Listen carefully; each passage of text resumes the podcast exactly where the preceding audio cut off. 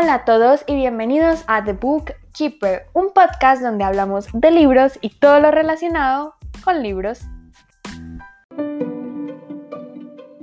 Hoy les traigo mi opinión sin spoilers del libro Evil Thing de Serena Valentino. Y esta no va a ser una reseña chévere, vamos a rostear el libro aquí porque no me gustó, le di una de cinco estrellas. Pero quiero aclarar eh, dos cosas muy importantes. La primera es que este no es un libro que odie con todo mi corazón como pasa con otros libros. No, para nada. Siento que es un libro que tenía potencial y se quedó como en la nada. Como que no hay por dónde cogerlo para fangirlear. No tiene material de fangirl.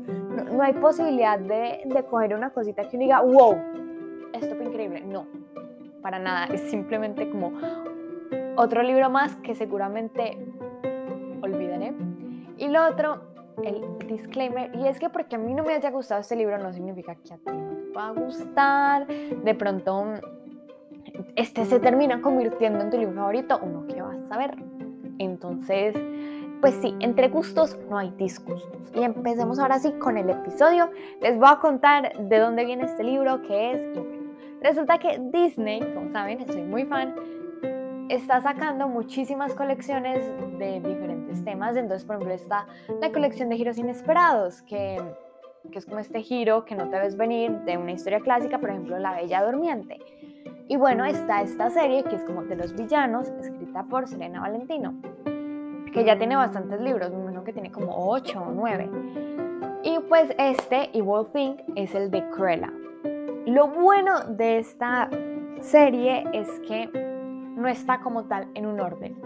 Cruella es el libro número 7 y realmente fue el primero que yo leí, em, arriesgándome a cualquier spoiler de libros anteriores, pero como lo predije, no hay ningún spoiler como de libros anteriores porque son historias independientes. Entonces, Maléfica no se va a conectar con Cruella, entonces leanlo en desorden, no hay problema, porque me acuerdo que cuando lo va a comprar, porque es que las portadas son hermosas, yo lo tenía que comprar en pastadura, no estaban los otros, solo estaba Cruella. Yo estaba como, no puede ser. Entonces solo compré Cruella. Y aparte que es mi villana menos favorita, a ella así que no le tengo cariño, porque yo amo los perros. Entonces es como súper duro saber que ella pues, quiere y que quiere hacer como e, esta cosa de, de de perros. No, y yo decía que voy a leer una historia de ella, como que no. Pero no se preocupen, que esta historia es como de sus inicios, como de su infancia y adolescencia, un poquito de su adultez. De pronto sí en el penúltimo capítulo tiran algo como un comentario que uno dice, dolió en el alma, pero nada más allá. Al final del día es Disney y siento que aunque el libro de pronto sí tiene como un tono un poquito más, no voy a decir adulto, pero sí como para una edad mayor, eh, sigue conteniendo la esencia Disney, sigue teniendo como ese alma de, la compañía que todos amamos. Entonces, para, ya quedan advertidos de que esas historias se supone que son para niños. A mí no me parece, este se me pareció bastante oscuro y que toca temas eh, como difíciles de tratar, pero bueno, más adelante hablaremos eh, de eso. Entonces, como les decía, este libro es sobre Cruella, no tiene nada que ver con la película que salió hace poquito, el live action, nada tiene que ver, absolutamente nada. Bueno, la película tampoco salió hace tan poquito, lapsus de tiempo. Yo les recomiendo que si van a leer este libro, no lo hagan después de haber visto la película o esperen al menos a que pase un tiempo, porque yo acababa de ver la película, la cual amé completamente, y leí este libro y, son dos cruelas muy diferentes, son versiones completamente diferentes. En el libro, eh, Cruella tiene a sus dos papás vivos, es súper rica y pues sí. Entonces quedan advertidos de que si, si ven la película después leen el libro, se van a confundir entre cruelas porque tienen personalidades completamente opuestas. Ahora, Hablemos de como que lo único rescatable de este libro y es como la pluma de Serena Valentino. Yo lo leí en inglés y lo cual me sorprendió bastante porque yo pensaba que iba a ser un poquito más difícil, porque les digo, el libro tampoco es tanto para niños, pero tiene una pluma tan sencilla, un lenguaje tan básico, que es que es muy fácil leerlo, es muy fácil seguir el paso. Y de pronto tú sentías que los capítulos se hacían largos, pero realmente es como que no, es una ilusión, porque el libro tiene como otro tamaño, es como chiquito, la letra es súper grande, los márgenes también.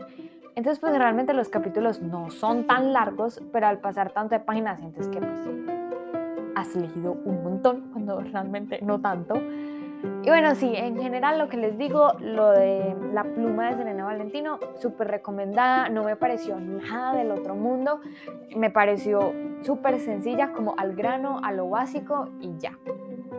Ahora sí, a lo que vinimos, a hablar mal del libro.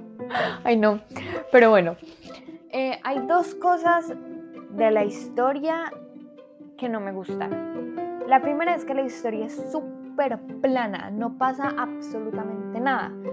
Y pues bueno, hay libros que no tienen así que uno diga como los temas más profundos de la vida o que los giros te los ves venir, pero de todas maneras logran entretenerte.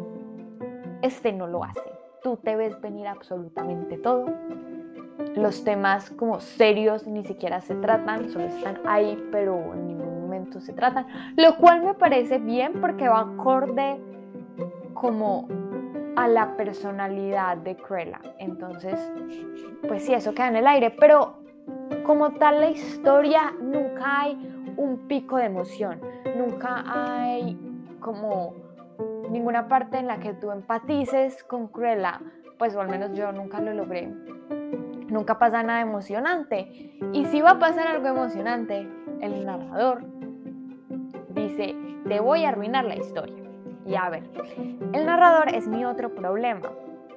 Y es que Cruella es el narrador, pero ella lo está contando la historia en pasado. Entonces ella va diciendo como, querido lector, pero espérate que se pone más interesante. O espérate que aquí soy más malvada. Más adelante vas a ver aquello y esto. Y nunca llega nunca. O llega y te dice, esta fue la última vez que hice tal cosa. Tú como, pero, pero espérate, me estás spoileando. Y siento que esos comentarios hacían dos cosas. Primero, que tú esperaras muchísimo y llegarte a encontrar una tremenda decepción al no encontrar nada. Y lo otro es que habían unos comentarios que te spoileaban todo y que te decías, esto hubiera sido una gran sorpresa de no haber sido por esa sencilla frase. Entonces de verdad que el narrador ahí no funcionó. Si ella hubiera narrado todo en el pasado súper bien, el tiempo no me generó ningún conflicto, pero sin hacer spoiler hubiera cambiado muchísimo la trama.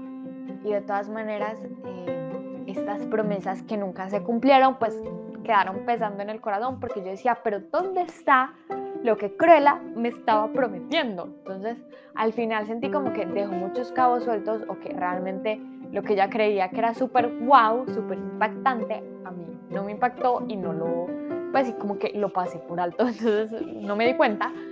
Yo creo que de pronto fue lo segundo porque al, en el final, final sí de pronto sentí una historia un poquito más redonda, pero completamente plana. Y bueno, los personajes igual, lo único fue que no se confunden, todos tienen nombres distintos y pues la autora logra manejar el tema de, de los personajes muy bien porque nunca te confundes. Pero yo los seguía viendo como muy en el papel, yo no los sentía reales. No, eh, sí, no, se quedan muy en el papel. Y lo último que voy a decir de este libro es que la personalidad de Cruella me pareció más como malcriada que en sí malvada. Me parece que es una niña que no la educaron bien, que es muy malcriada y que, y que las cosas le salieron muy mal y ella no estaba a gusto. Entonces yo como, ¿saben qué? Hasta aquí voy a ser malvada. Pues realmente nunca se convierte como tal en malvada. Siento que la autora no la trata de poner como que desde chiquita era malvada, pero a mí me daban las, vibras de que antes era como súper mal criada. Entonces ahí sí fue como, me la estás pintando como que es este ser súper malvado que no tiene compasión, pero en realidad las decisiones que toma son de una niña malcriada. Y un tema que me pareció que cubre absolutamente toda la historia es la necesidad de aprobación que tiene Cruella. Y es por eso que toma ciertas decisiones y es por eso que es un poquito malcriadita. Y nunca se explora bien esto. Siento que la forma en que lo trata la autora, de que todo el mundo como que se daba cuenta, por decirlo así, y la miraba con lástima, esa era su forma de tratarlo. Y siento que ahí, con esa partecita de necesidad de aprobación, había muchísimo de qué hablar y muchísimo que explotar. Y si hubiera dado una historia buenísima y espectacular y no hubiera necesitado tantos giros de trama. Pero al dejar las cosas tan en la superficie, Siento que tanto la personalidad de Cruella como la historia simplemente quedaron ahí como en el aire y no pasó nada. Entonces eso sí me molestó bastante. Pero bueno, al final entiendo, es una historia para niños, tampoco es para tanto. Pero bueno, yo les dejo el dato. Si quieren practicar su inglés y quieren y son amantes de Cruella, pues bueno, de pronto este es el libro para ustedes, ¿qué vas a ver? Si hubo momentos que yo disfruté, no lo voy a negar, por algo le di una estrella, pero no, no es un libro trascendental, ni mucho menos.